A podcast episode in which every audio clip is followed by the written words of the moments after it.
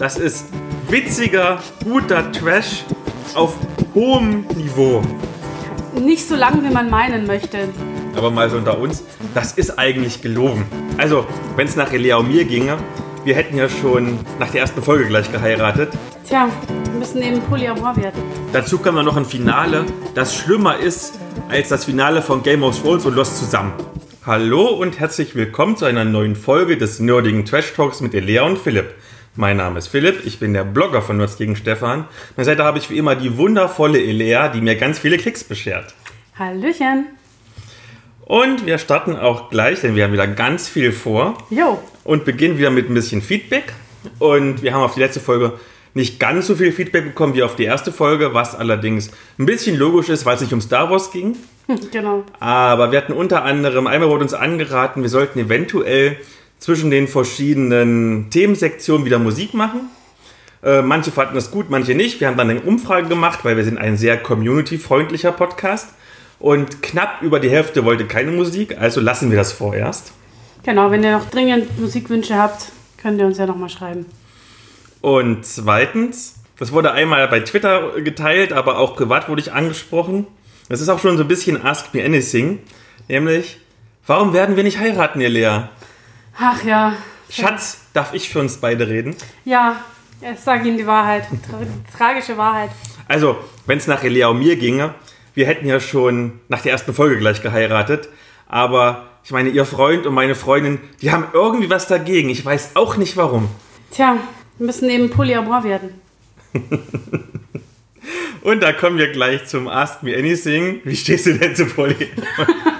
Nein, natürlich machen wir wieder. So persönlich wird es heute. Genau, wir machen diesmal ernste Fragen und tatsächlich sind es diesmal auch nur nerdige Fragen. Und zwar gleich die erste. Was liest du lieber? Comic oder Roman? Roman tatsächlich. Ich bin keine große Comicleserin, muss ich gestehen. Ich habe als Kind, als Jugendliche so ein bisschen Comics gelesen, so diese Klassiker, ja, Asterix und Lucky Luke und so. Aber irgendwie bin ich da nicht hängen geblieben. Äh, mittlerweile haben wir wieder ein paar Comics zu Hause. Mein Freund liest Comics und manchmal spitze ich ein bisschen rein. Aber irgendwie so richtig ist da der Funke noch nicht übergesprungen, tatsächlich. Bei mir ist es genau das Gegenteil. Ich bin ein sehr, sehr großer Comic-Liebhaber. Ich lese auch sehr gerne mal Romane, so ist es nicht. Aber ich glaube, für die Art, wie ich das konsumiere, gerne mal höchstens mal eine Stunde am Stück Mhm. oder so. Dann hast du beim Comic halt schon meistens die ganze Geschichte durchgelesen, hast vielleicht nochmal schöne Zeichnungen als Bonus gehabt. Das ist eher so mein Ding. Ja. Dann, das ist eine Frage, die passt perfekt auf dich. Uh. Nämlich, wie lang sind deine Hintergrundgeschichten bei deinen Rollenspielcharakteren? Oh, aber das kommt sehr stark drauf an. Nicht so lang, wie man meinen möchte. Ich tob mich da mittlerweile wirklich eher bei meinen Romanen aus und da packe ich dann die ewig langen Backstories rein. Beim Rollenspiel kommt es drauf an, ob ich tatsächlich einen Charakter baue, wo ich mir denke, so jetzt spiele ich den mal und dann ist gut, dann ist das auch nicht so ausführlich. Aber wenn ich mir wirklich Gedanken mache und wirklich irgendwie einen Charakter längere Zeit spielen will, da könnte es schon mal auch so Kurzgeschichten-Ausmaße annehmen. Dann, also manchmal mache ich das wirklich, dass ich halt so aus der Sicht des Charakters einfach ein bisschen erzähle von seiner Vergangenheit. Da kommt man ein bisschen besser in die Figur rein. Also variiert. Bei mir ist es wahrscheinlich sehr viel kürzer als bei dir, was auch von meinem Spielstil abhängt. Ich glaube, mehr als drei, vier Stichpunkte hat nie ein Charakter bei mir als Hintergrund. Einfach weil, wenn ich in meinen normalen Runden spiele oder wenn ich One-Shots auf Conventions spiele, dann geht es weniger um das Spiel der Charaktere zwischen äh, untereinander, sondern es geht halt vor allem darum, die Mission zu lösen. Ja, ich glaube auch, dass, also manchmal verrenkt man sich ja auch in zu ausführlichen Backstories, ne? Dann will man unbedingt, dass die anderen Spieler die coole Backstory irgendwann mal rauskriegen und äh, verliert aber irgendwie so ein bisschen den Blick aufs Spiel, was dann auch blöd ist. Also so ein gutes Mittelmaß, finde ich, ist eine, eine gute Lösung. ich sehe das immer, weil ich ja oft der Spielleiter bin bei uns, wenn du dann jemanden hast, der unbedingt irgendwie seine Geschichte einfügen will und als Spielleiter kämpfst schon damit und weißt hm, wie kriege ich das denn jetzt hin? Ja. Der hat seine, keine Ahnung, in Timbuktu sein, seine Hintergrundgeschichte, aber wir spielen doch jetzt in Amerika. Es, wird, Ja. es ist schwierig. Also ich bin auch sehr froh, dass die meisten meiner Mitspieler, liebe Grüße zum Beispiel an Stefan, an Herbert, dass die jetzt nicht so diese Hintergrundspieler sind. Dann die letzte Frage und ich gebe zu, ich musste erst ein bisschen nachlesen, worum es eigentlich geht. Du weißt vielleicht, weil du hast schon mehr Spielerfahrung als ich. Wie stehst du denn zu Rollenspielturnieren?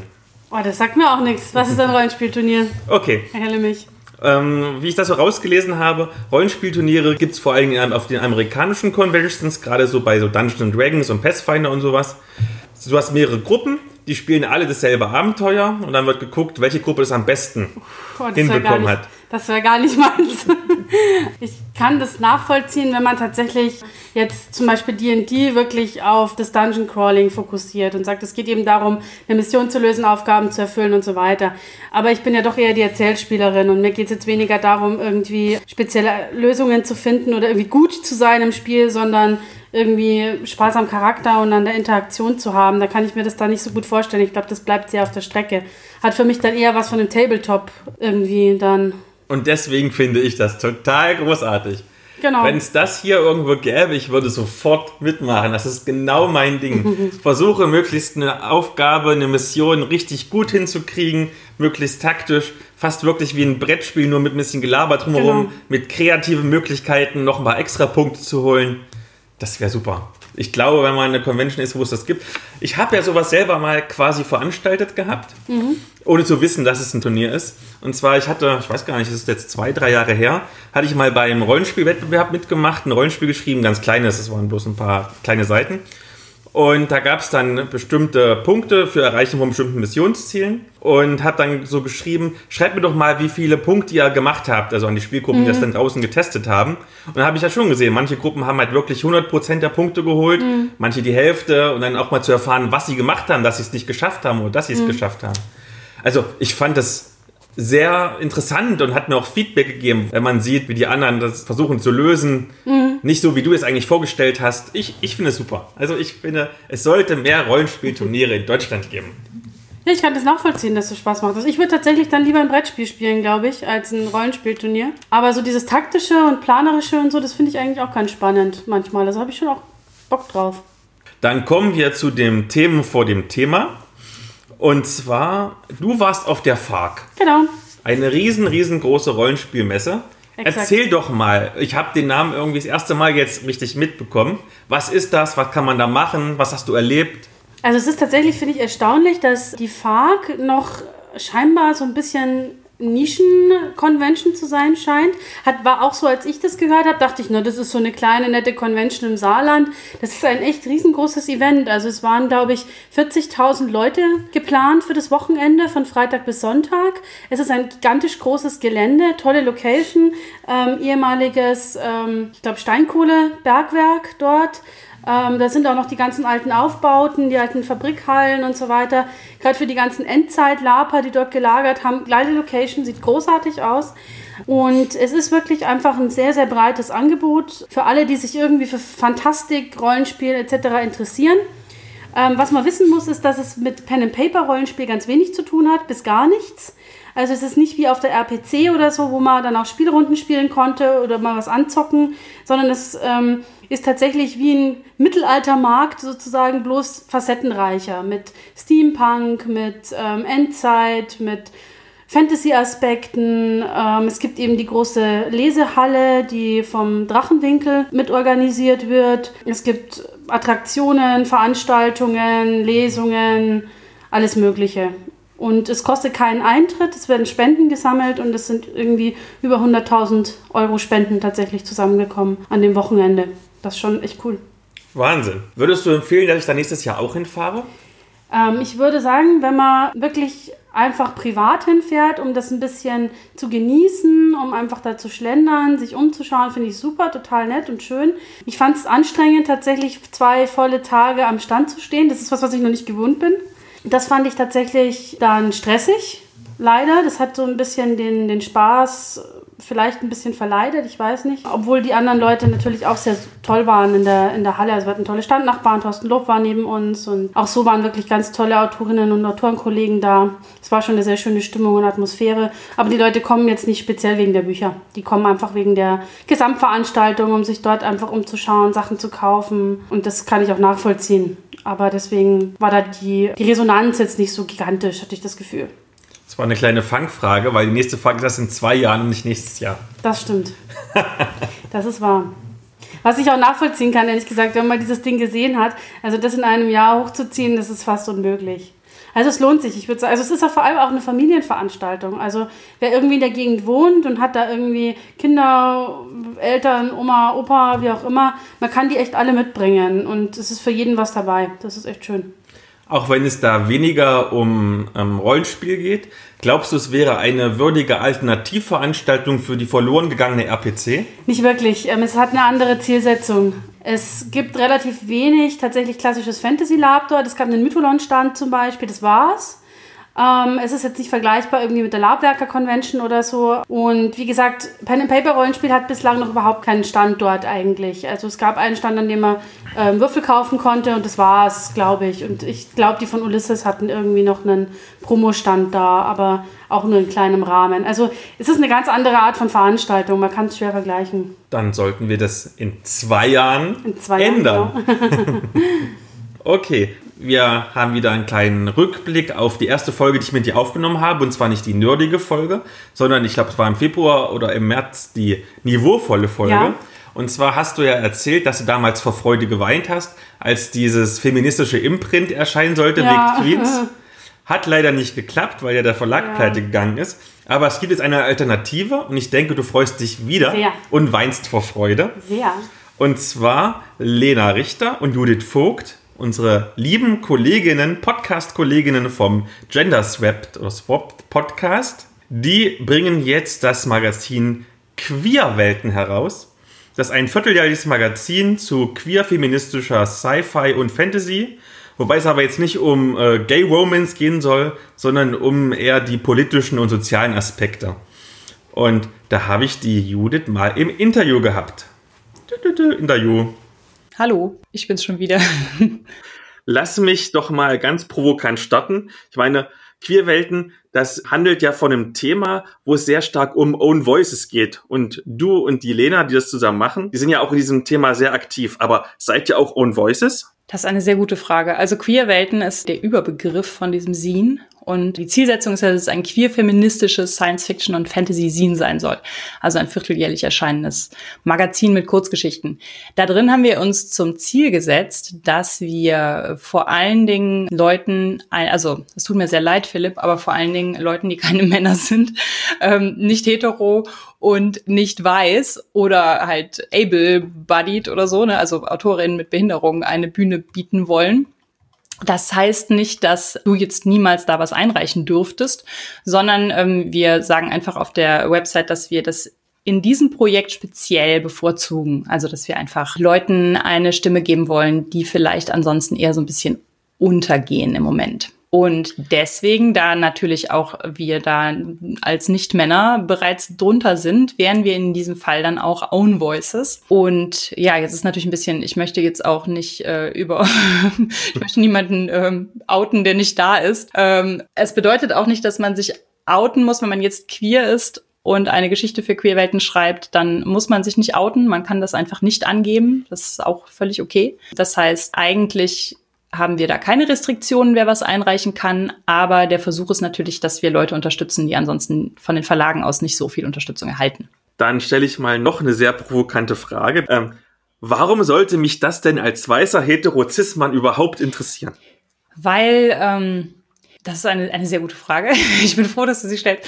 Ähm, nein, es ist äh, so, dass wir in Queerwelten Fantasy und Science Fiction bieten wollen, die äh, etwas die ausgetretenen Pfade verlässt und neue Gesellschaftsentwürfe denkt. Das ist ja im Prinzip auch so ein bisschen die Aufgabe von Fantasy und Science Fiction.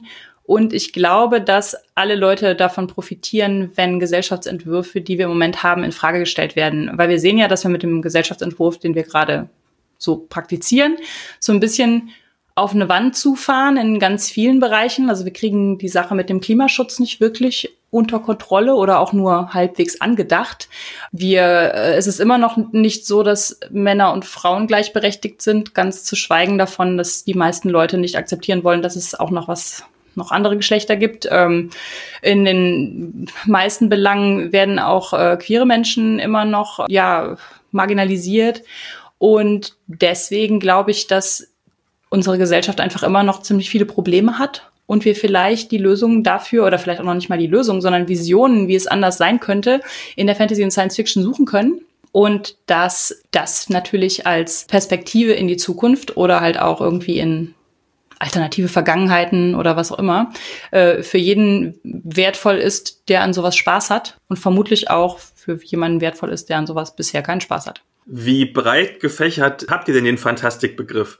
Also, ich meine, wir werden uns ja bestimmt wieder auf der Bukon sehen dieses Jahr. Und ich erinnere mich immer mit einem Schaudern, wenn ich irgendwelche Werwolf-Love-Stories sehe, die ja auch Fantasy sind. Wird es auch sowas geben oder wird es eher sowas wie zum Beispiel bei eurem ähm, Aces in Space ähm, Roman sein, dass es einfach ein Zukunftskonzept gibt? Mm, wir haben ja eine, eine Website schon, also Queerwelten wird erst nächstes Jahr erscheinen. Wir suchen im Moment einfach noch Kurzgeschichten und Essaybeiträge und sowas und man kann das also schon munter, munter einreichen und wir suchen uns dann hoffentlich fürs nächste Jahr für drei bis vier Ausgaben halt äh, Stoff raus.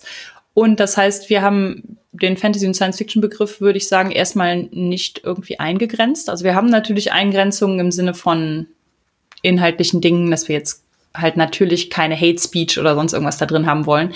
Aber ich würde sagen, man kann auch ähm, Werwolf-Romanzen da einreichen, wenn man das gerne möchte. Wenn die Geschichte gut ist, why not? Also es heißt halt Queerwelten, aber wir suchen halt nicht jetzt zwingend Gay Romance, sondern es geht um Queerness als Alternative zur, ja, zu, zu diesen, zu dieser binären heterosexuellen Welt, in der wir uns im Moment vor allen Dingen befinden da soll Queerness einfach so ein bisschen und queer feministisch vor allen Dingen halt ein bisschen breiter sein als das, was wir im Moment so als Weltentwurf häufig haben. Und da würde ich sagen, passen natürlich auch einander liebende Werwölfe rein. Da passen auch einander heterosexuell liebende Werwölfe rein wenn das ansonsten halt so ins Konzept passt. Also das Konzept kann man sich auf der Website angucken. Und weißt du schon so grob, in welcher Form das Magazin erscheinen soll? Also wird das ein 50-Seiter in A5 oder wird das ein richtig schönes Hochglanzmagazin mit 200 Seiten? Hm, das wird, oh, an, an Seitenzahlen, Seitenzahlen schätzen bin ich mal super schlecht drin. Also der Plan ist, dass wir drei Kurzgeschichten reinbringen, die ungefähr, und jetzt kommt eine Zeichenzahl, ungefähr ähm, zwischen 16.000 und 20.000 Zeichen haben. Ich kann jetzt leider nicht so genau sagen, wie viele Seiten das sind. Und dazu soll es ein bisschen so an was an redaktionellem Teil geben, also wo wir wir und andere Leute, die das gerne machen möchten, ähm, halt zum Beispiel Serien, Filme, Bücher empfehlen oder vielleicht auch mal auf Veranstaltungen hinweisen oder sowas. Und was es auch immer noch geben wird und was auch ungefähr den Umfang von der Geschichte haben wird, ist so eine Art Debattenbeitrag. Also so ein Essay einfach rund um, was passiert gerade in der Szene, was für Diskussionen gab es. Da haben wir überlegt, dass wir auch mal zum Beispiel einen Blick in die Comic-Szene werfen und solche Sachen. Und wie viel das dann wird und wie, also wie hochglanz das Ganze wird, lässt sich, glaube ich, auch dadurch beeinflussen, ähm, wie viele Leute sich dafür interessieren einfach. Und ansonsten ist es bisher geplant, dass es eher so ein Heftformat ist und ich weiß es nicht, bei vier Beiträgen a 20.000 Zeichen Tim, Tim, Tim, Tim, werden wir wahrscheinlich so bei 60, 80 Seiten landen oder so. Aber ich kann es wirklich nicht, ich bin ganz schlecht in, im Schätzen von Zeichen auf Seiten. Dann noch eine letzte Frage. Wie groß wird denn der Release werden? Also wird es ein Heft sein, was ich irgendwann mal, sagen wir mal, im Zeitschriftenkiosk und meinetwegen im Bahnhofskiosk kaufen kann? Oder wird das eher nur so Sache, die ich, keine Ahnung, im Etsy-Shop von irgendjemandem kaufen kann? Der Etsy-Shop ist wahrscheinlich eine Anspielung auf die grüne Fee. Ja, genau. Äh, da haben wir ja, genau, da haben wir ja auch schon ein, ein äh, kleines Magazin rausgebracht. Es ist halt sehr, sehr schwierig, an diese Bahnhofsshops und so ranzukommen. Bei der grünen Fee machen wir ja alles selbst. Deswegen ist es auch vor allen Dingen über Mia Steingräbers Etsy-Shop zu erhalten, ähm, bei unserem Pulp-Magazin. Bei Queerwelten war es so, dass die Ursprungsidee zusammen mit Feder und Schwert entstanden ist, also mit der Katrin Dodenhöft und ihrem Wicked Queens Label. Dann ist der Verlag leider insolvent gegangen, so dass wir erstmal dieses Vorhaben, also das äh, waren Lena Richter und ich, wir hatten uns das zusammen mit der Katrin ausgedacht und dann haben wir erstmal gedacht, naja gut, dann wird das jetzt nichts mehr. Und dann kam aber der Achier Verlag mit dem Inhaber Stefan Urbach und der hatte eine ziemlich ähnliche Idee und wir haben darüber geredet, was, wie, wie sehr, also wie sehr sich unsere Ideen überschneiden und haben dann beschlossen, wenn das sich eh überschneidet, dann können wir es auch gerade zusammen machen, also weil dann passt es ja irgendwie ganz gut.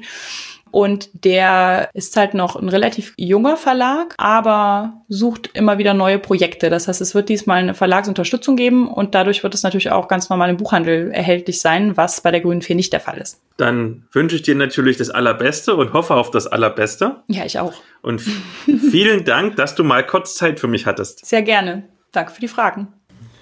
So, erscheinen soll es vermutlich im April 2020. Etwas näher ist das Schweinfurter Fantasy Festival. Das ist eine der größten und ältesten Conventions in Süddeutschland. Seit 1990 findet das Fantasy Festival jährlich im Schweinfurter Jugendhaus statt. Da gibt es dann halt zahlreiche Spielrunden, ist auch schon richtig viel angemeldet. Dann auch noch ein bisschen Tabletop-Turniere und Brettspiele und so. Der Eintritt für das ganze Wochenende vom 28. bis 29. September, also kurz nachdem der Podcast erscheint, wird schlappe 6 Euro betragen. Und auch da habe ich ein kleines Interview vorbereitet. Interview. Bei mir ist der Michael Wagner, der seit 30 Jahren das Schweinfurter Fantasy Festival mitorganisiert. Und da frage ich doch gleich mal dich, was ist das überhaupt? Das Schweinfurter Fantasy Festival ist eine Spieleveranstaltung, bei der es Rollenspiele, Brettspiele, Tabletop-Spiele und andere Sachen zu spielen gibt, wo sich die Leute zusammen an den Tisch setzen und Spaß haben miteinander. Das Festival hat ja schon eine lange Geschichte, wie gesagt 30 Jahre. Ähm, erzähl doch mal ganz kurz, wie kam man überhaupt dazu? Damals war Rollenspiel ja ein bisschen bekannter oder unbekannter? Ja, das war natürlich auf jeden Fall unbekannter als heute. Rollenspiele waren ja da eher selten und es war auch schwierig, andere Rollenspieler zu finden. Es gab ja nicht so viele Möglichkeiten, Kontakte aufzunehmen, wie das heute ist. Und wir haben damals das irgendwo mal mitbekommen, dass es so Veranstaltungen gibt, haben die besucht und dann haben wir gefunden, das wollen wir auch haben und haben das dann einfach selber angefangen. Wie war das denn vor 30 Jahren mit diesem Rollenspielen? Also heutzutage gibt es ja so Trends wie Erzählspiele oder die OSR-Bewegung. Wie war das damals? Wie hat man vor 30 Jahren Rollenspiel gespielt? Vermutlich sogar noch mit der zweiten Edition DSA und Shadowrun wahrscheinlich erste Edition. Ja, wir ja sogar eigentlich mit der ersten Edition DSA. Das heißt also, wir haben den Anfang gemacht mit der ersten DSA-Box, die im Kaufhaus äh, zu bekommen war. Wir hatten zu Hause immer irgendwelche Spiele und dann kam uns das auf den Tisch und dann haben wir gemerkt, dass das was ganz anderes ist und haben erstmal versucht, Mitspieler zu finden, weil es im heimischen Kreis nicht mehr funktioniert hat, weil es was ganz anderes war. Äh, ja, und dann äh, hat sich das so ergeben, dann haben sich Leute gefunden, die das spannend fanden aber wie gesagt, es war dann schwierig, andere Leute noch zu finden. In Schweinfurt haben wir, glaube ich, erst mal ein Jahr lang oder zwei Jahre lang nur in unserem engsten Kreise gespielt, bis wir dann gemerkt haben über, ich glaube, es ging dann über den aventurischen Boten. Das, das war so die erste Möglichkeit, andere Spieler zu finden. Da gab es dann Einträge von äh, DSA-Clubs, glaube ich, später dann auch von Fanmagazinen. Und da hat man dann die ersten Anlaufstellen gefunden, um andere Leute kennenzulernen oder zu treffen. Wie seid ihr damals wahrgenommen worden? Also, das war ja kurz nach der Zeit, wo man glaubte, dass Rollenspieler eigentlich alle Satanisten sind. Seid ihr auch so angeguckt worden? Gerade, ich kann mir vorstellen, wenn man dann zum Jugendhaus geht, das ist ja eine offizielle Einrichtung sagt, hey, ich will dieses komische Hobby da ausüben. Wie war das? Habt ihr da leicht Zugang gefunden oder musstet ihr erst mal kämpfen, dass sie euch wahrnehmen und sagen, okay, ihr kriegt einfach mal das Jugendhaus? Also mit dem Jugendhaus war es nicht so das große Problem. Da war schon immer so, dass Leute einen Raum mieten konnten für irgendwelche Feiern und dann haben wir eben einfach auch einen Raum gemietet, ohne dass groß hinterfragt wurde, was wir da machen. Das Problem war eigentlich vorher schon bei den Rollenspielen, wenn wir zu Hause gespielt haben, dann haben die Eltern sich immer gefragt, was macht ihr da eigentlich stundenlang, wenn ihr euch in einem Raum zusammensetzt?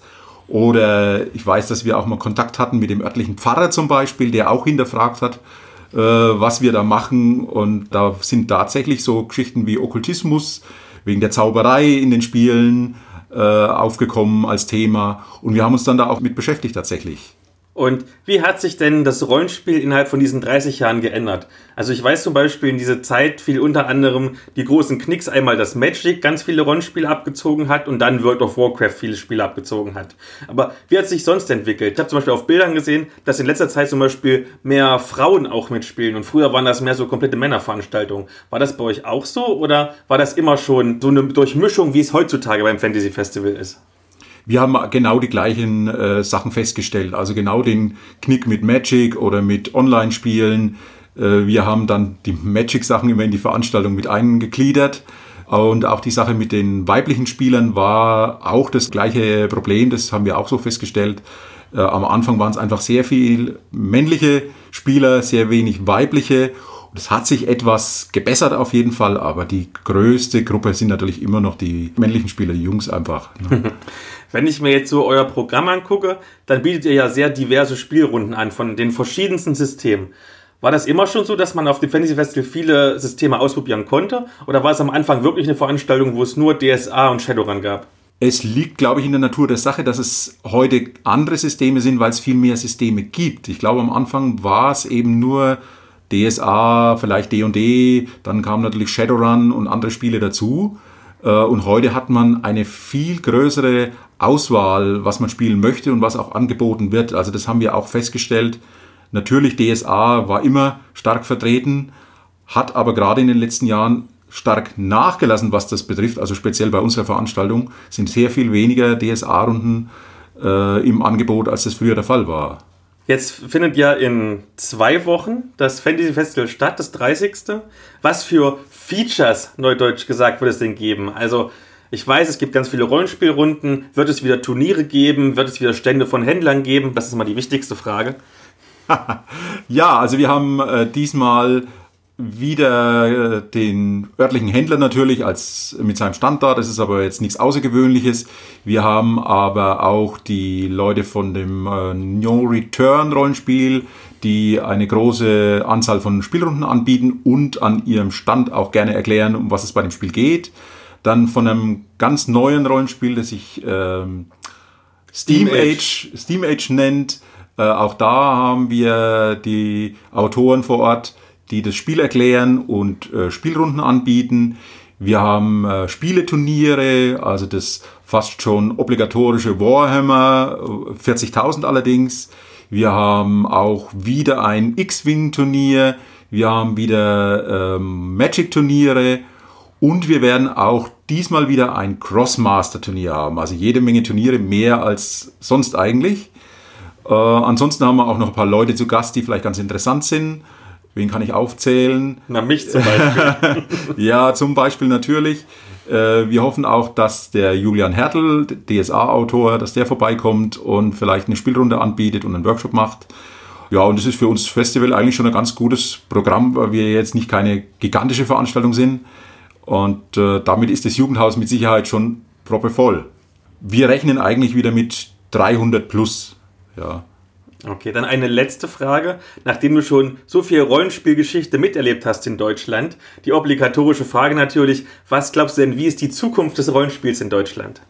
Das ist eine schwierige Frage. Deswegen stelle ich sie dir als Experten. als Experte würde ich sagen, es wird sich sehr aufsplitten auf sehr viele Sachen. Es wird immer weniger dominante Systeme geben, wie das vielleicht in der Vergangenheit war, wo die meisten Leute DSA gespielt haben oder andere etablierte Systeme wie Shadowrun D&D, weiß ich auch nicht, ist auch jetzt wieder am Kommen zwar, aber es gibt so unheimlich viele Systeme, die verschiedenste Möglichkeiten bieten, die ganz unterschiedliche Spielsysteme haben und deswegen wird es ziemlich sich verteilen, denke ich, in der Zukunft. Dann vielen herzlichen Dank, dass du während dieser heißen Vorbereitungsphase ein bisschen Zeit hattest. Und damit kommen wir zur Medienschau. Und wir starten mit einer gemeinsamen Medienschau und enden mit einer gemeinsamen Medienschau. Und genau. zwischendrin macht jeder seinen eigenen Kram. Und wir fangen an mit Space 1889. Ich sage ja immer, das wäre mein Lieblingsrollenspiel, aber mal so unter uns, das ist eigentlich gelogen. Das ist nämlich gar nicht mein Lieblingsrollenspiel. Aber ich finde, von allen Sachen, die ich toll finde, ist es der beste Kompromiss, was Zugänglichkeit angeht, was das Setting angeht, was die Komplexität der Regeln angeht. Es wird beworben mit alles, was Jules Verne hätte schreiben können, alles, was H.G. Wells hätte schreiben sollen, alles, was Arthur Conan Doyle dachte, aber nie veröffentlichte, weil es zu fantastisch war. Das ist schon mal ein wunderschönes Slogan, finde ich. Genau. Du liebst es ja genauso wie ich. Erzähl doch einfach mal. Ja, wir haben tatsächlich Space relativ spontan uns zugelegt, als dann ähm, die Insolvenz vom Uhrwerk Verlag ins äh, Haus stand wir uns gedacht haben, na, dann decken wir uns mal nochmal schnell ein.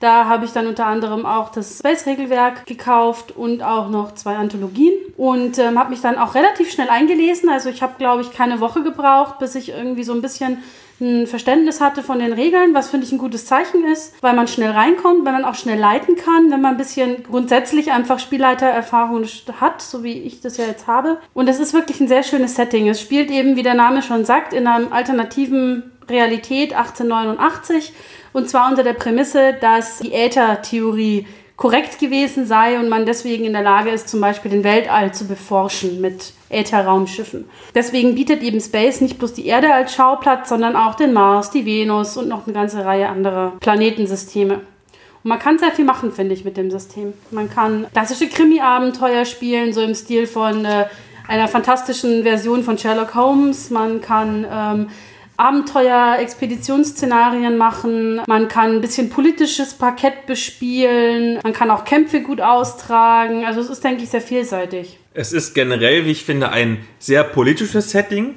unabhängig davon, ob man es auch ausspielen möchte weil es das Thema der Kolonisation sehr stark in den Vordergrund rückt. Mhm. Also der Mars wird quasi von den Engländern und nicht nur von denen zwangskolonisiert, auch auf diesen anderen Planeten gibt es Kolonien von den einzelnen Großmächten. Also was wir früher in Afrika gemacht haben, machen wir jetzt quasi auf den einzelnen Planeten.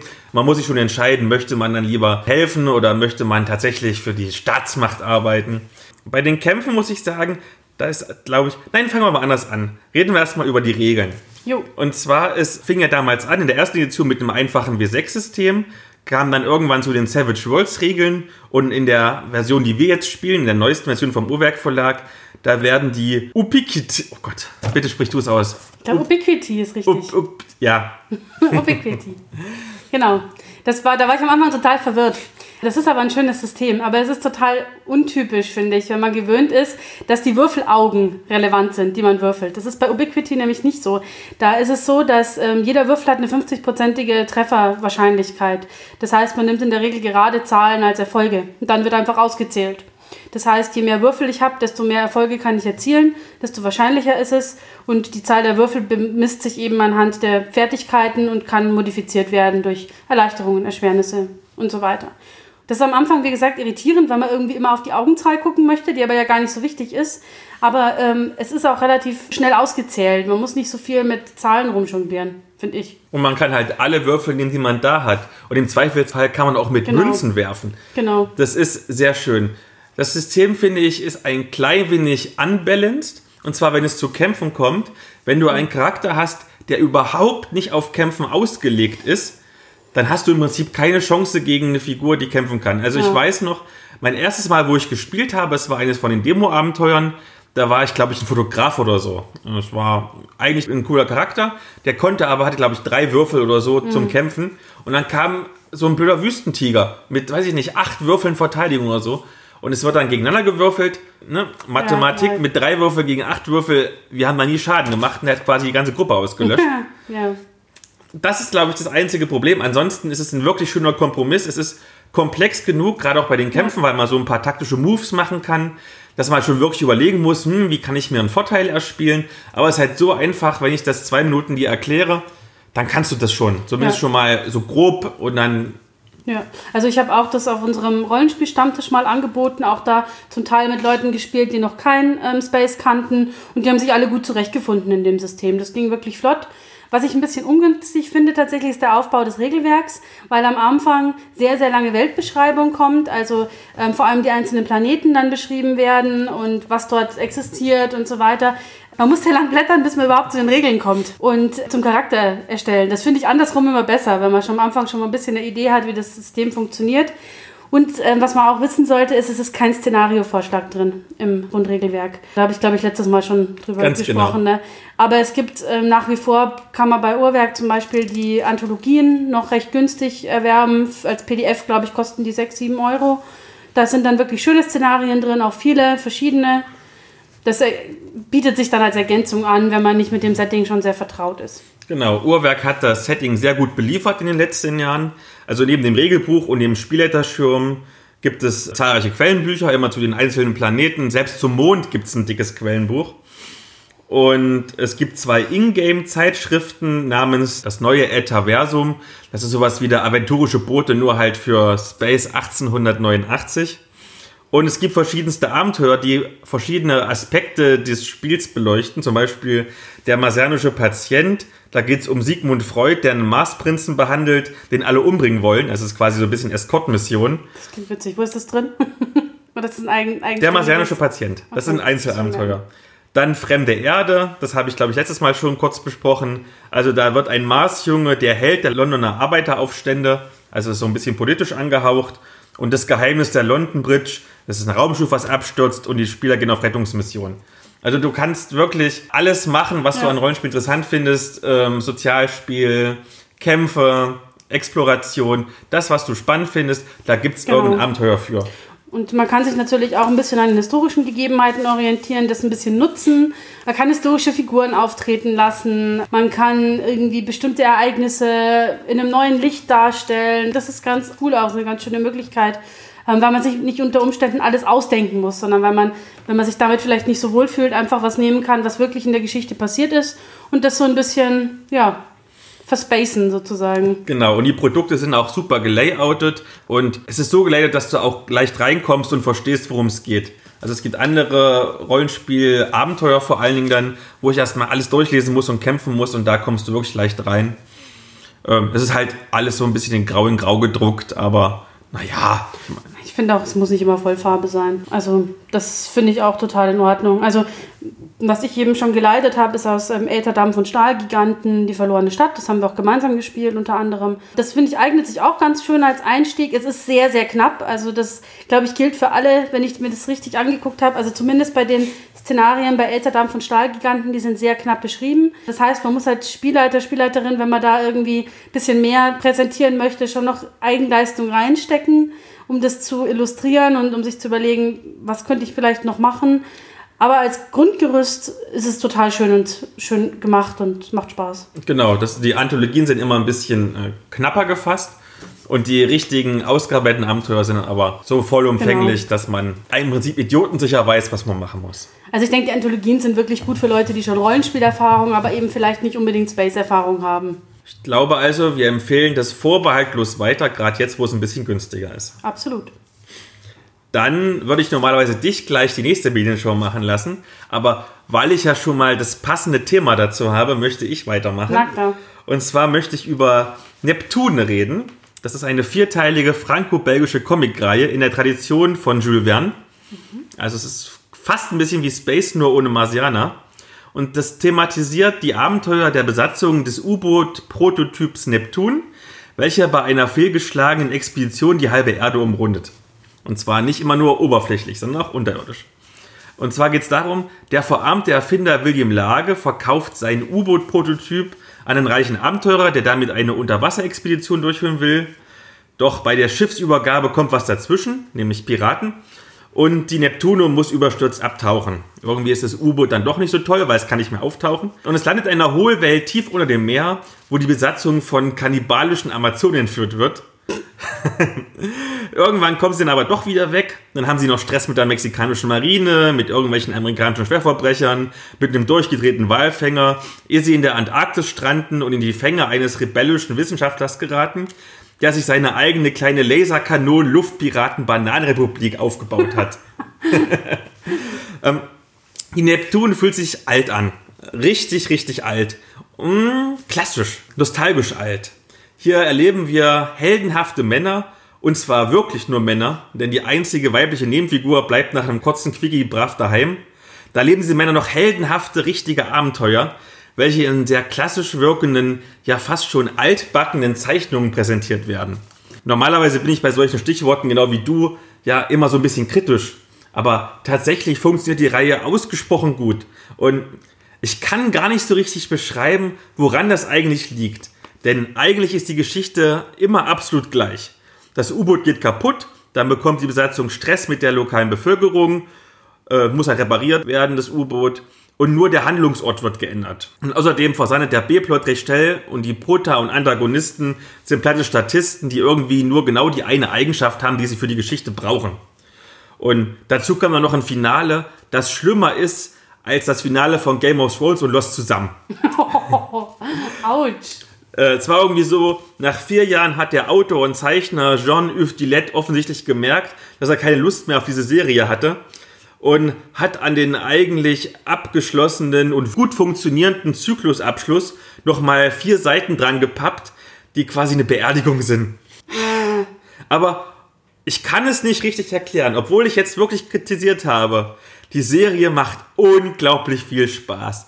Das ist witziger, guter Trash auf hohem Niveau. Denn immer dann, wenn die Handlung erneut noch eine Schippe an abstruser Fantastik oben drauf legt, dann entwickelt sie einen echten Lesesog. Gerade der zweite Zyklus, der die Bände 3 und 4 enthält, entschädigt komplett für die ganze Kritik, die ich vorher angebracht habe. Und deswegen, es ist mein persönlicher Geheimtipp für Steampunk-Fans. Und es ist auch nicht teuer. Ähm, Das ist, sind Hardcover, 48 Seiten, außer der letzte Band, wo noch die vier Seiten extra sind, für jeweils 13 Euro. Das kann man sich ruhig mal gönnen. Ja, das ist günstig. Also, kauft's euch. Ich kann nichts anderes sagen. Es ist wirklich, wirklich gut. Obwohl es so viel Kritik gibt, ist es gut und ich weiß nicht warum. Dann erzähl du doch mal was Schönes. Ja, genau. Ähm, ich war ja auf der FARC, ich habe schon erzählt, und für die Fahrt zur FARC und zurück habe ich mir ein Hörbuch holen wollen. Und dann habe ich mich entschieden für Das Labyrinth des Faun von Cornelia Funke nach einer Idee von Guillermo del Toro. Basiert auf dem Film äh, Pans Labyrinth von 2006. Oh, der ist gut. Das ist sehr, sehr gut. Deswegen habe ich mir dann auch das Hörbuch geholt, weil ich echt ein ganz großer Fan von diesem Film bin. Der war ja auch als bester Film nominiert 2006, hat den aber nicht bekommen. Teste ich jetzt mal dein Oscar-Wissen. Wer hat 2006 den Oscar für den besten Film gewonnen? Oh, das tut mir leid. ist auch ein bisschen fies. Das war Departed. Der war auch nicht schlecht, aber Ich fand Pans Labyrinth, ich finde es auch schade, weil der hat, weil Del Toro ja dann für äh, Shape of Water den Oscar bekommen hat. Ich finde aber Pans Labyrinth wirklich um Welten besser. Aber egal, Hörbuch. Es ist eine 3D-Hörbuchproduktion. 3D deswegen, weil auch Musik und Sounddesign mit ähm, reingemixt sind. Das ist total schön dahingehend, weil es die Atmosphäre sehr unterstreicht, hat aber auch Nachteile, weil zum Beispiel die Dialoge sind eingesprochen. Das heißt, die sind immer vom Sound her, äh, weichen die ein bisschen ab von der Erzählstimme des Erzählers, Tom Vogt. Und das ist fürs Auto gar nicht so toll, weil man nämlich dann die Lautstärke ständig regulieren muss, weil die Dialoge sind zu leise oder das, der Erzähltext zu laut. oh, schlechte Soundabmischung. Das hasse ich. Das ist tatsächlich, ähm, ich weiß nicht, ob das besser ist, wenn man das wirklich auf Stereo-Lautsprechern oder sowas gehört hätte ähm, oder halt auf Kopfhörern. Aber fürs Auto war es gar nicht so optimal. Das ging aber noch. Also man hat schon einigermaßen verstanden, aber es hat so ein bisschen, hat mich ein bisschen gestört insgesamt. Der Roman ist bei Fischer erschienen. Genau, aber ich habe eben, wie gesagt, das Hörbuch gehört.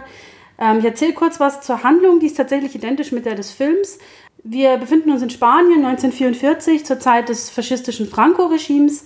Die Protagonistin der Geschichte ist Ophelia, ein junges Mädchen, die mit ihrer schwangeren Mutter und ihrem ähm, ziemlich brutalen Stiefvater, Kapitan Vidal, dem Offizier dieses Franco-Regimes, ähm, in eine verlassene Mühle in den galizischen Wäldern reist. Vidal hat diese Mühle als Truppenstützpunkt auserkoren, um die Rebellen zu bekämpfen, die sich in den galizischen Wäldern verschanzt haben. Und Vidal ist da auch wirklich sehr grausam und sehr brutal in seinem Vorgehen gegen die Rebellen, ähm, schreckt auch vor Folter, Kriegsverbrechen und Ähnlichem nicht zurück. Und genau in dieses brutale Szenario wird das Mädchen mit ihrer schwangeren Mutter dann hineingeworfen. Und zufällig entdeckt Ophelia ein altes, verwittertes Labyrinth hinter dieser Mühle. Und dort findet sie ein Tor in eine fantastische Welt, wo ihr ein Faun begegnet, der Namensgebende, und ihr eröffnet, dass sie in Wahrheit die verschollene Prinzessin des unterirdischen Königreichs sei und die Möglichkeit habe, zu ihren liebenden Eltern und in dieses, in dieses traumhafte Märchenreich äh, zurückzukehren, wenn sie drei Aufgaben erfüllt. Und diese drei Aufgaben haben es aber ziemlich in sich und sind tatsächlich ausgesprochen gefährlich. Also man darf sich das nicht vorstellen wie in einem hübschen netten Märchen, wo man dann ja vielleicht irgendwie ein paar Sachen einsammeln muss oder so und dann wird alles gut, sondern es ist tatsächlich sehr bedrohlich. Das Labyrinth des Faun ist insgesamt ein sehr düsteres Märchen, das tatsächlich eigentlich eine ganz gute Balance herstellt zwischen dieser wirklich ziemlich brutalen Realität und dem Märchenreich, das aber nicht minder brutal ist. Also nicht ganz so schlimm wie die Wirklichkeit, aber die hübschen kleinen Feen sind eigentlich kleine Fleischfresser mit scharfen Zähnen. Der Faun spielt auch irgendwie ein falsches Spiel mit Ophelia. Es gibt einen Kinderfresser, der eine Rolle spielt. Den kennt man bestimmt aus dem Film. Also Das war ein dieses- echt gruseliges das ist, Monster. Das ist total gruselig, das ist dieses Monster mit den Augen in den Händen. Also es ist super gruselig. Das heißt, diese Märchenwelt ist auch erstmal kein so ein eskapistisches Königreich, wo alles gut ist, sondern man merkt, dass sich hier die beiden Ebenen einfach vermischen. Und das Ende, ja, ist auf jeden Fall irrsinnig traurig. Also ich kann den Film nicht gucken, ohne zu heulen. Ich habe auch beim Hörbuch ein bisschen geheult, muss ich zugeben. Wie gesagt, Buch und Film erzählen dieselbe Geschichte. Es gibt im Buch äh, ein paar Abweichungen. Es sind noch ein paar Szenen hinzugefügt, Märchengeschichten, die den mythischen Hintergrund und diese Märchenwelt noch so ein bisschen illustrieren. Und ähm, die sind insofern sehr schön, weil die von Cornelia Funke selber gesprochen werden im Hörbuch und ähm, sie spricht das ganz hervorragend. Und sie geben dem Ganzen noch ein bisschen Tiefe und Komplexität das ist noch ein ganz schöner Mehrwert, den dann tatsächlich das Buch gegenüber dem Film hat. Darüber hat das Buch allerdings auch wieder einen Nachteil, also habe ich als Nachteil empfunden. Ähm, was ich am Film ganz großartig fand, ist, dass man sehr lange als Zuschauer oder Zuschauerin im Unklaren gelassen wird, ob diese Märchenwelt tatsächlich existiert, also ob das so eine wirklich so ein fantastischer Realismus ist oder ob das einfach ähm, alles aus Ophelias Fantasie entspringt und nur ihre Version ist, irgendwie mit den ganzen Schrecken fertig zu werden, die sie erlebt. Und das funktioniert im Buch nicht so gut, weil man durch den allwissenden Erzähler bisweilen auch in die Köpfe dieser Fantasiefiguren blicken kann, zum Beispiel das Faun. Und damit wird ja irgendwie gesetzt, der ist da und existiert und ist eine wirklich eine handelnde Person innerhalb dieses Gefüges. Und das gefiel mir am Film tatsächlich besser, weil da gibt es, glaube ich, nur zwei Szenen, die so ein bisschen, wo man sich fragt, okay, ist das vielleicht doch echt? Aber alles andere könnte theoretisch auch einfach Fantasiegebilde sein. Also mir hat es total gut gefallen. Ich finde jetzt, es hat nicht irrsinnig viel Mehrwert gegenüber dem Film. Also wer den Film mag, der wird das Buch auch mögen, aber er wird jetzt nicht wahnsinnig viel Neues dort finden. Ähm, was, denke ich, ganz wichtig ist zu wissen, ist eben, der Film war ab 16. Das Buch wird ab 14 als Jugendbuch vermarktet und ich verstehe nicht ganz warum, weil das Buch ist nicht minder brutal als der Film. Es gibt eine Amputation, es gibt Folter, es gibt Andeutungen sexueller Gewalt, also wirklich alles, was man sich im Krieg einfach erwartet an Dingen, schrecklichen Dingen, die passieren. Ich glaube, das ist für Kinder unter 14 oder schon ab 14 nur dann zu empfehlen, wenn sie hart im Nehmen sind. Also die Folterszenen fand ich schon sehr anstrengend. Es wird zwar nicht explizit irgendwie geschildert, aber es ist ganz klar, was da gleich passiert oder was passiert ist. Und das fand ich sehr beklemmend. Da du ja so ein großer Fan bist, das wäre bestimmt was für Triggerwarnungen, oder? Definitiv. Also auf jeden Fall. Da sind schon ein paar echte Hämmer drinnen. Apropos Dinge, die eigentlich nichts für Kinder sind. Wir kommen zu unserer gemeinsamen Medienschau, Ja. nämlich Der König der Löwen. Du hast ja den alten Film gesehen und nicht den neuen. Genau. Ich habe den alten nicht gesehen, weil tatsächlich im Osten, wir hatten ja nicht sich mal ein Trabi, das heißt, ich bin nie ins Kino gekommen, als ich klein war und habe deswegen mit einer lieben Kollegin, Gruß an Sabrina, den neuen Teil gesehen. Ja. Und ich stelle mal provokant erstmal die Frage, bevor wir tiefer eingehen, ist das Disneys Meisterwerk oder der toxischste Kinderfilm aller Zeiten? Weder noch. ich glaube, es gibt bessere Disney-Filme als den König der Löwen. Welcher? Wenn wir schon mal dabei sind, was ist der beste Disney-Film aller Zeiten? Das kommt jetzt drauf an, wie man Bestes definiert, weil die alten Filme natürlich jetzt in der Rückschau, also wir haben ja über die toxische Nostalgie gesprochen, ja, da hat man immer noch diese Verbindung zur Kindheit, das ist total schön und toll und wie auch immer. Ähm, ob die dann von der Message und der Umsetzung her so besonders gut waren, sei dahingestellt. Da sind die neuen bestimmt besser. Ich glaube, mein Lieblings-Disney-Film ist tatsächlich Robin Hood. ich halte dagegen mit dem neuen Werk Wolli. Den kenne ich tatsächlich nicht. Ja, Oh leider. Gott, jetzt hast du mich geschockt. Ja, leider. Na gut, reden wir erstmal ganz kurz darüber, worum es geht. Soll ich ganz kurz Ja, zusammenfassen? weiß doch eh jeder. Hamlet mit Löwen. genau, Hamlet mit Löwen. Es geht also um Simba. Das ist ein von sich selbst überzeugtes Löwenjunge, das zu seinem Vater Mufasa, dem König der Löwen, aufsieht. Er ist aber sehr beeinflussbar von seinem Onkel Scar, der vormals von Mufasa um den Thron gebracht wurde und nun auf Rache sind. Deshalb lockt er Simba immer wieder neue Fallen und sein Vater muss ihn retten. Zum Beispiel, hey, geh mal dahin, wo die Hyänen sind. Oder halt, guck mal da unten, wo die gleich die Gnus langlaufen werden, lauf doch da mal auch ein bisschen hin. Und naja, irgendwann, der, der Vater versucht ihn zu retten und wird dabei von Scar umgebracht. Und der Simba muss ins Exil. Und dort lernt er die lebenslustigen anarchischen Tiere Timon, das Erdmännchen, und Pumba, das Warzenschwein kennen und lebt sozusagen Hakuna Matata singend in dieser Hippie-Kommune, bis er groß wird. Und währenddessen errichtet Scar als neuer König der Löwen eine Schreckensherrschaft, von der die Löwendame Nala flieht, um letztlich Simba dazu zu bewegen, dass er sich seinen Herrschaftsanspruch zurückerkämpft. Das ist, also ich kann jetzt nur von der Neuverfilmung reden, das ist schon sehr unterhaltsam, das ist emotional berührend. Also hinter uns im Kino, da waren welche, die haben halt laut losgeheult zwischendrin. Und es ist technisch ausgesprochen beeindruckend. Also Fotorealismus in Bewegung jetzt nicht unbedingt, aber es sieht schon sehr, sehr, sehr, sehr, sehr gut aus. Was ich tatsächlich beeindruckend fand, ist, dass ich das Gefühl hatte, vielleicht habe ich mir nur eingebildet, aber ich hatte das Gefühl, dass man wirklich die Gesichter der Schauspieler ähm, und Schauspielerinnen an den Löwengesichtern erkennt. Das hast du noch eingebildet. Wahrscheinlich habe ich mir das nur eingebildet. Aber ich fand es auf jeden Fall, also die haben tatsächlich, die sind facettiert. Also die sehen nicht alle gleich aus, sondern da ist irgendwie, das sind so Gesichtszüge dahinter. Und die Musik ist natürlich auch toll. Auf jeden Fall, die Musik ist das Beste. Trotzdem halte ich den König der Löwen persönlich für einen unglaublich toxischen Kinderfilm. Und ich möchte dich erstmal fragen, ab welchem Alter würdest du denn den König der Löwen empfehlen? Es ist jetzt egal, ob den alten oder den neuen. Hm, schwierig. Ich meine, es gibt total viele. Das, ich habe neulich erst auf Twitter so ein Thread gesehen, ja, welches, welcher Film hat dich als Kind traumatisiert? Da rangierte, also traumatisiert in Anführungszeichen, ne? Da rangierte der König der Löwen schon relativ weit oben. Und ganz oben liegt immer Watership Down. Nein, Bambi natürlich. Watership Down. Das ist viel schlimmer als Bambi. Aber ja, also es ist, denke ich, für, dadurch, dass der Film relativ wenig humorvoll ist, was viele andere Disney-Filme sind, glaube ich, zieht der mehr rein. Also ich glaube, dass das auch Kinder merken. Die Atmosphäre ist, hat mehr Tension, hat mehr Spannung, hat mehr ähm, Bedrohlichkeit. Gerade diese Szene mit den Gnus ist selbst im alten Zeichentrickfilm wirklich bedrohlich und gefährlich. Und bis auf Sasu gibt es eigentlich wenig so ähm, witzige Elemente in dem Film. Das ist ja so eine alte Disney-Weisheit, dass Disney-Bösewichte, gut, und die Hyänen gibt es noch, aber die sind auch, ja, also so an der Grenze, finde ich. Es ist ja so eine alte Disney-Weisheit, dass die Bösewichte immer einen, einen Sidekick bekommen, einen witzigen, damit sie nicht so schlimm rüberkommen. Ähm, das funktioniert bei König der Löwen aber nicht so hundertprozentig, weil die Hyänen auch keine so harmlos witzigen Sidekicks sind, sondern schon irgendwie bedrohlich.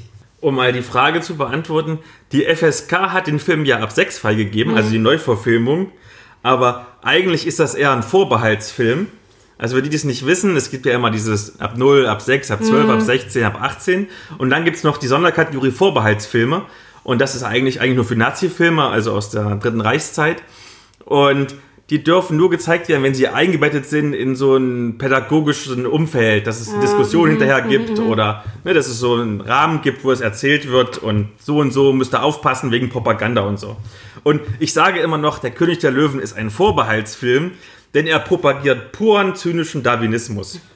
Dieser Film zelebriert eine Gesellschaft, in der jeder seinen Platz hat, in der es keine Durchlässigkeit gibt und keine Widerworte.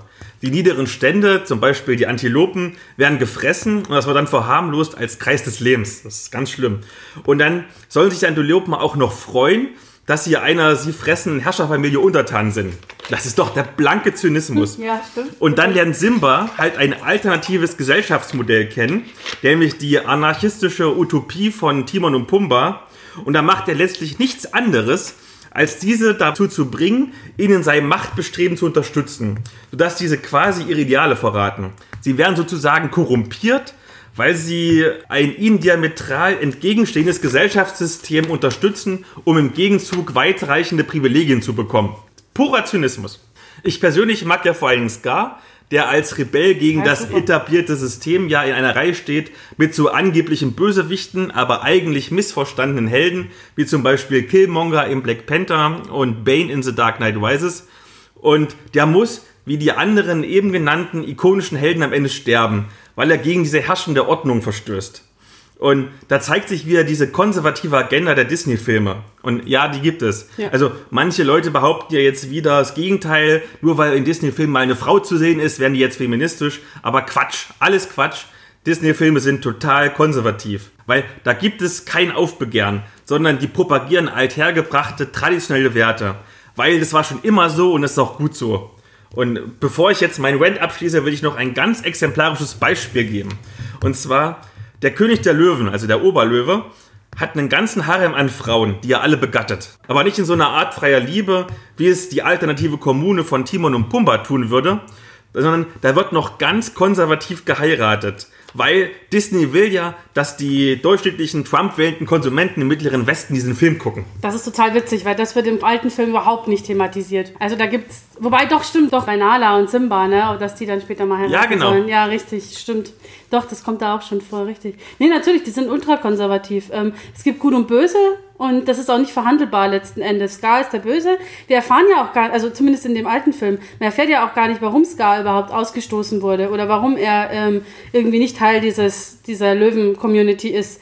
Das wurde im ähm, neuen Film erklärt. Ah, okay. Und zwar hat sich der, der Mufasa gegen ihn durchgesetzt beim Zweikampf, obwohl er eigentlich der Zweitgeborene gewesen wäre. Ah, okay, wäre. alles klar. Aber letzten Endes, ähm, also zumindest in der alten Version, ist es auch irrelevant. Er ist der Böse und die anderen sind die Guten. Und das wird eben auch überhaupt nicht in Frage gestellt. Das ist einfach so. Und dementsprechend muss natürlich Simba zurückkommen, seinen Platz als König einnehmen, weil er ist ja der Gute. Und das ist genau diese, ne, diese ganz simple Fabelstruktur, der ja letzten Endes der Film folgt. Das ist ja faktisch eine Fabel, wo eben die Tiere ihre ganz festen Rollen haben. Eben die Löwen sind die mächtigen Herrscher und die Hyänen sind die boshaft Verschlagenen und so weiter. Und die wird natürlich durchgezogen bis zum Schluss. Ähm, und tatsächlich denke ich mal, die, die Handlung ist ja auch nicht das, was diesen Film auszeichnet, weil die Handlung ist Banane eigentlich. Die ist super banal. Die Musik ist das Geile. Also der Film ohne Musik, das würde auch nicht funktionieren. Aber die ist großartig. Und die wird auch immer großartig bleiben. Ich glaube, das ist auch der Grund, warum Erwachsene den Film immer noch anschauen. Weil der hat jetzt wenig irgendwie doppelte Böden oder irgendwas, wo man sagt, ah, das macht Spaß, das als Erwachsene nochmal anzugucken. Das hatten die alten Disney-Filme noch nicht so. Also ich sage, wenn ihr erwachsen seid und schon so ein bisschen moralisch gefestigt, könnt ihr den Film problemlos gucken. Ihr könnt ihn auch mit euren Kindern gucken, wenn sie schon ein gewisses Alter haben wenn er denen vorher ein bisschen was erklärt zum Thema Durchlässigkeit und das halt, auch wenn es eine Fabel ist, jetzt nicht unbedingt, nur weil du immer die Antilope warst, eine Antilope bleiben musst. Du musst quasi die Alpha-Transformation durchmachen.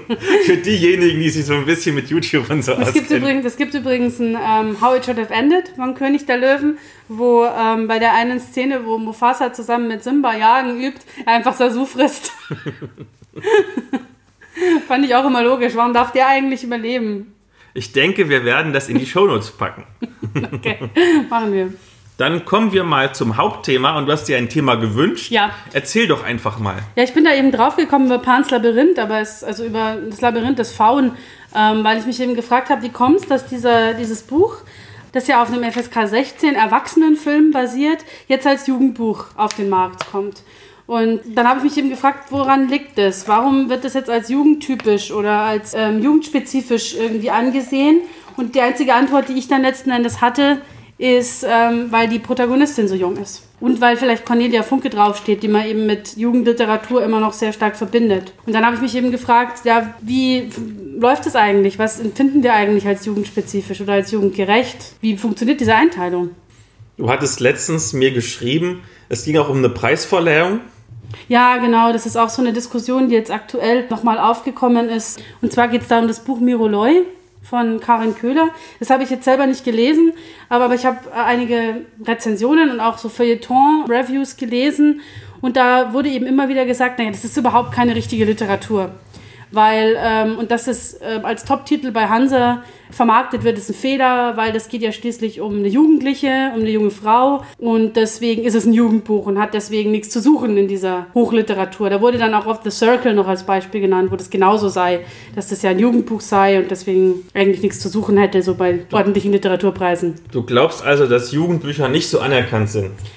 Ich erlebe es oft. Also ich habe oft das Gefühl, dass ähm, das liegt, ist aber, glaube ich, generell ein Problem, dass wir in Deutschland einen sehr engen Begriff haben, was Literatur ist oder sein sollte. Literatur im Sinne des Feuilletons. Und das ist ganz vereinfacht gesagt, überwiegend Bücher von alten weißen Männern über alte weiße Männer. Wenn über Frauen geschrieben wird, ist schon wieder so ein bisschen die Frage, uh, dann kommen bestimmt Romanzen vor. Wenn Frauen schreiben, dann erst recht. Und alles, was irgendwie dazwischen ist, ist ja sowieso meistens ziemlich, wird schnell unter den Tisch gekehrt. Und wenn es um Fantastik geht, auch. Und das Problem haben, glaube ich, Jugendbücher auch. Dadurch, dass die Protagonisten jung sind, Jugendliche sind, Kinder sind, geht man davon aus, das kann nichts Weltbewegendes sein, was die erleben, ja. Das ist halt dann was für Kinder oder für Jugendliche, aber ja nicht für Erwachsene. Und dieses Label kriegen die sehr schnell, habe ich das Gefühl kleine Eingrätschung, weil du sagst, Frauen würden vor allem Romanzen schreiben oder mit romantischen Szenen schreiben. Was mir immer auffällt, wenn ich Filme gucke, zum Beispiel Actionfilme oder Science-Fiction-Filme, sind ja tendenziell eher für ein männliches Publikum geschrieben. Und trotzdem gibt es da immer diese Quoten-Liebesszene, wo der Held sich irgendeine weibliche Nebenfigur klar macht. Wer will das denn sehen? Also ich verstehe ja aus, aus Sicht der Filmemacher, dass sie sagen, hm, wir brauchen irgendeine Szene, wo wir jetzt die Nebenfigur mal nackig machen können, damit sich die kleinen Jungs dran erfreuen können. Muss es dann eine kitschige Liebesszene sein? Gibt es nicht andere Möglichkeiten, die Figur nackig zu machen? Ich weiß es nicht. Ich bin auch kein Fan von Liebes Liebesszenen, die einfach nur da sind, damit sie da sind. Ohne Bedeutung und ohne Sinn. Ich merke das immer, wenn ich mit Stefan im Kino bin. Wir gucken ja, äh, wer zum Beispiel jetzt letztes Jahr gehört hat, unsere Zusammenfassung, was wir im Kino ja geguckt haben 2018. Also wir gucken schon sehr viele Actionfilme zusammen. Mhm. Und jedes Mal, wenn so eine Szene kommt, immer so, oh, nicht schon wieder. Jetzt ist es wieder soweit.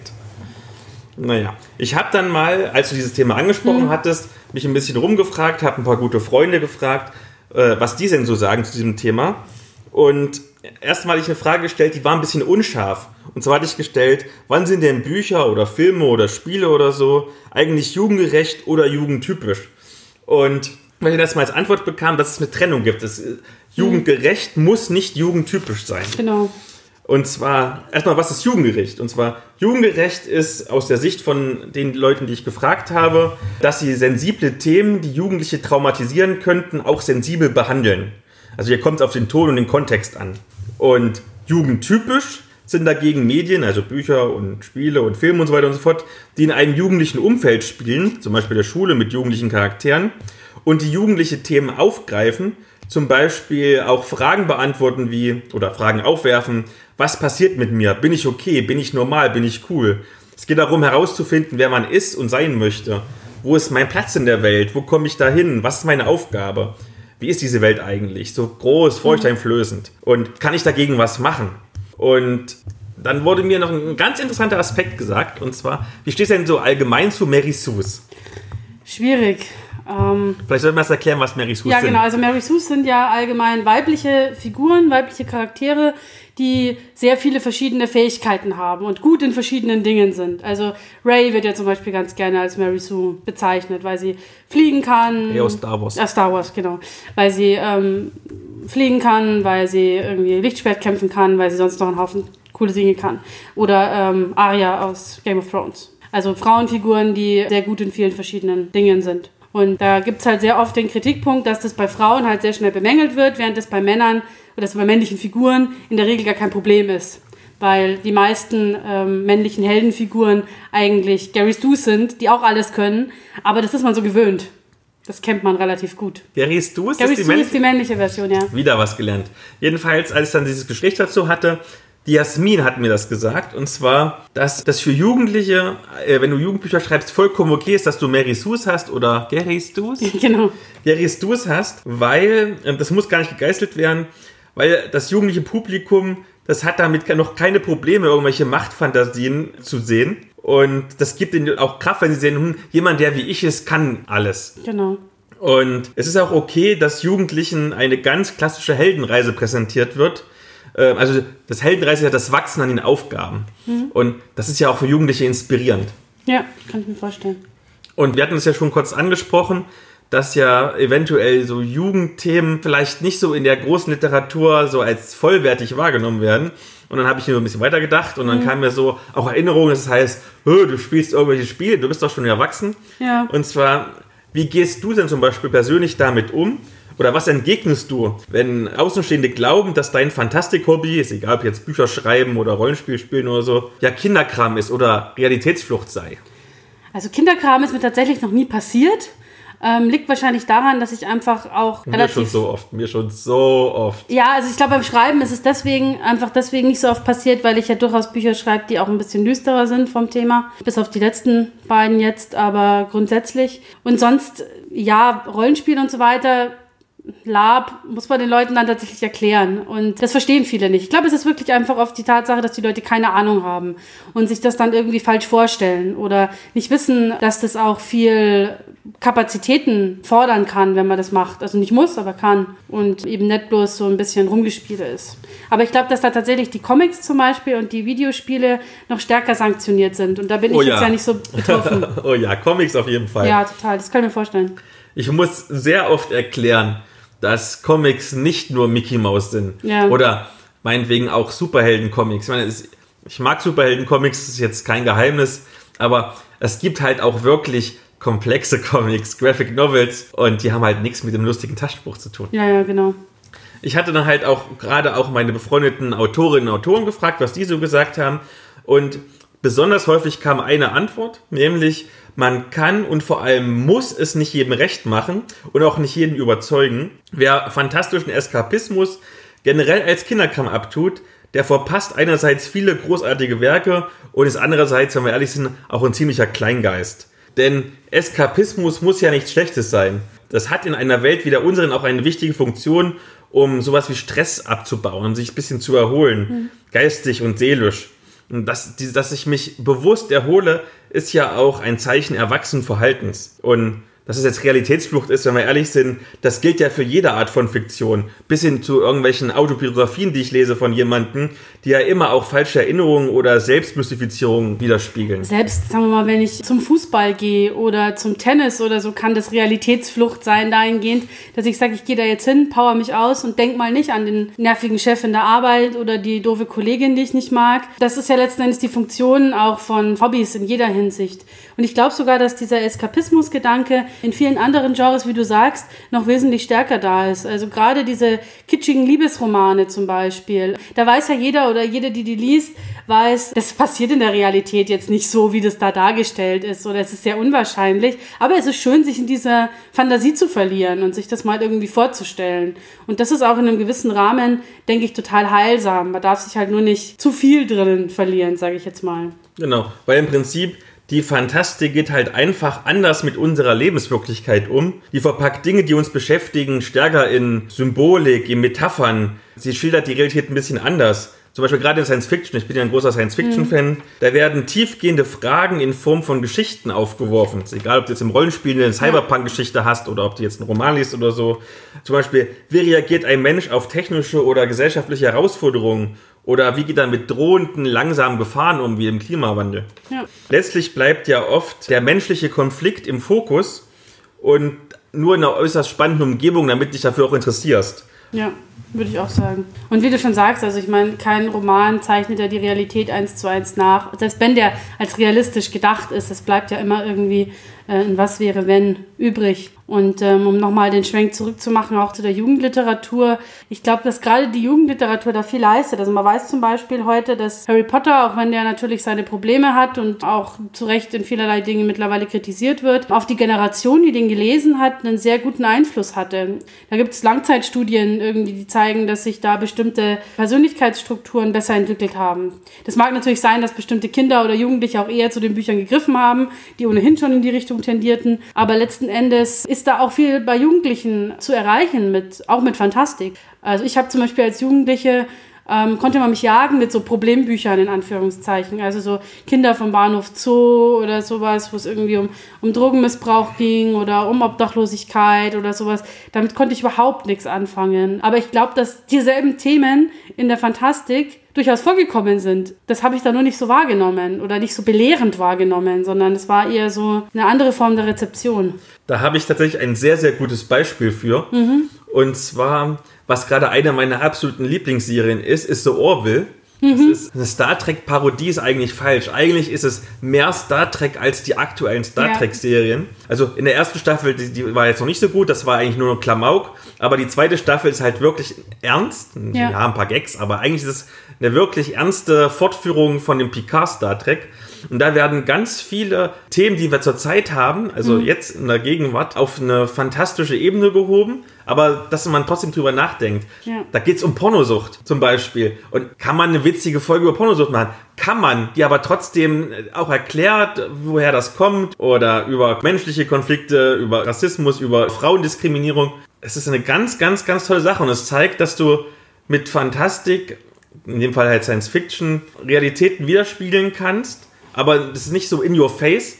Genau. Wie ich es vorhin hatte bei Disney, dass jetzt nicht der, der Trump-Wählende im Mittleren Westen sagt so, oh, ich werde belehrt von irgendwelchen Snowflakes, yeah. sondern sagt so, oh ja, das stimmt, das ist ja wirklich so. Ja, das stimmt. Also ich glaube, das macht auch nochmal einen Unterschied aus. Und gerade Jugendliche sind ja auch, ähm, die wollen ja nicht belehrt werden, ja, die wollen einen eigenen Weg finden, die wollen sich selber entscheiden, wohin gehe ich jetzt und wer, die Fragen, die du vorhin aufgeworfen hast, ja, wer bin ich, warum und wieso und wo gehe ich eigentlich hin? Ähm, und ich glaube, dass da hm, die, die realistischen und die fantastischen Jugendbücher, die eben nicht diesen moralischen Zeigefinger erheben, überwiegend besser funktionieren, um einfach diesen Gedankenprozess in Gang zu bringen. Und was Jugendliche dann lesen, das entscheiden die eh selber. Also ich habe mit 14, 13, 14 auch schon Erwachsenenbücher gelesen, ähm, konnte eine Nacht nicht schlafen, aber das war dann halt unter Umständen erforderlich. Von daher finde ich gerade so, so Alterskennzeichnungen oder sowas bei Büchern immer ganz, ganz schwierig, weil ähm, sich so die Reifegrade von Jugendlichen Jugendlichen, was die gerne lesen wollen, sehr stark unterscheidet, finde ich. Die für die Filme sind ja sehr strikt, da gibt es ganz klare Regeln. Wenn du Brüste siehst, ist es FSK 16. Wenn du irgendwie, keine Ahnung, mehr als das siehst, ist es 18. Also das ist ja relativ starr. Und bei Büchern funktioniert das aber nicht so klar, finde ich, weil da immer die Frage ist, wie viel Kopfkino ist da dahinter. Ich habe zum Beispiel auch mit 15 oder so S gelesen. Das ging gut, war ich sehr beeindruckt von. Habe seitdem nie wieder angerührt, leider. Aber weil ich mich nicht traue. Ähm, ich fand es so genial damals in dem Alter. Es hat mich total weggeflasht und ich habe ein bisschen Angst, dass es mir heute anders ginge, wenn ich es wieder anfasse. Wirst du denn auch irgendwann ein Jugendbuch schreiben oder bleibst du bei Ah. erwachsener Fantastik? Ich finde Jugendbücher total anspruchsvoll. Und also ich finde es wahnsinnig klasse, wenn Leute das machen, weil ich es wirklich anspruchsvoll finde, diesen Ton zu treffen, ja, ähm, Themen zu finden, die die Jugendlichen ansprechen, ohne eben sie zu belehren. Von daher, ich weiß nicht, ob ich mich daran traue. Also ich empfinde Sand und Wind und Sand und Klinge so ein bisschen als All-Ager. Also das, denke ich, kann man auch ab Jugendlichen ab 14 gut in die Hand geben. Da sind keine arg schlimmen Sachen drinnen. Auch die Themen, glaube ich, sind durchaus so, dass sich Jugendliche damit einigermaßen identifizieren können. Es ist aber kein Jugendbuch, ähm, weil eben keine Jugendthemen vorkommen im Endeffekt. Von daher, ich vermute eher nein, aber wer weiß. Das war natürlich jetzt nochmal eine ganz dezente Hinleitung dazu, dass wir einen kleinen Werbeblock haben, nämlich die Lea hat ein neues Dim, Buch dim, veröffentlicht. Dim, dim, dim, Werbeblock, dim, dim, dim, ja genau. Ähm, Sand und Klinge erscheint am 9. September, ist also quasi schon erschienen, wenn ihr den Podcast hört. Ganz genau. Als E-Book wird dann auch als Taschenbuch noch erscheinen. Im November ist die Fortsetzung von Sand und Wind. Orient Fantasy mit ein bisschen Abenteuer. Kurzfassung, ähm, Aladdin trifft Indiana Jones in der Wüste. Dann mache ich noch ganz schnell Werbung für die nächsten Folgen. Und zwar, wir machen eine kleine Pause, weil es wird ein bisschen stressig jetzt und du hast Urlaub. Stattdessen kommen jetzt zwei Spin-off-Folgen, unter anderem mit Thomas Michalski, dem bekannten Dorp-Podcaster und mein großes Podcast-Vorbild. Und es wird auch noch eine kleine Bonusfolge geben zu einem bald kommenden Kickstarter. Lasst euch überraschen, wir hören uns bald wieder. Und vielen Dank, dass ihr zugehört habt. Dankeschön, macht's gut.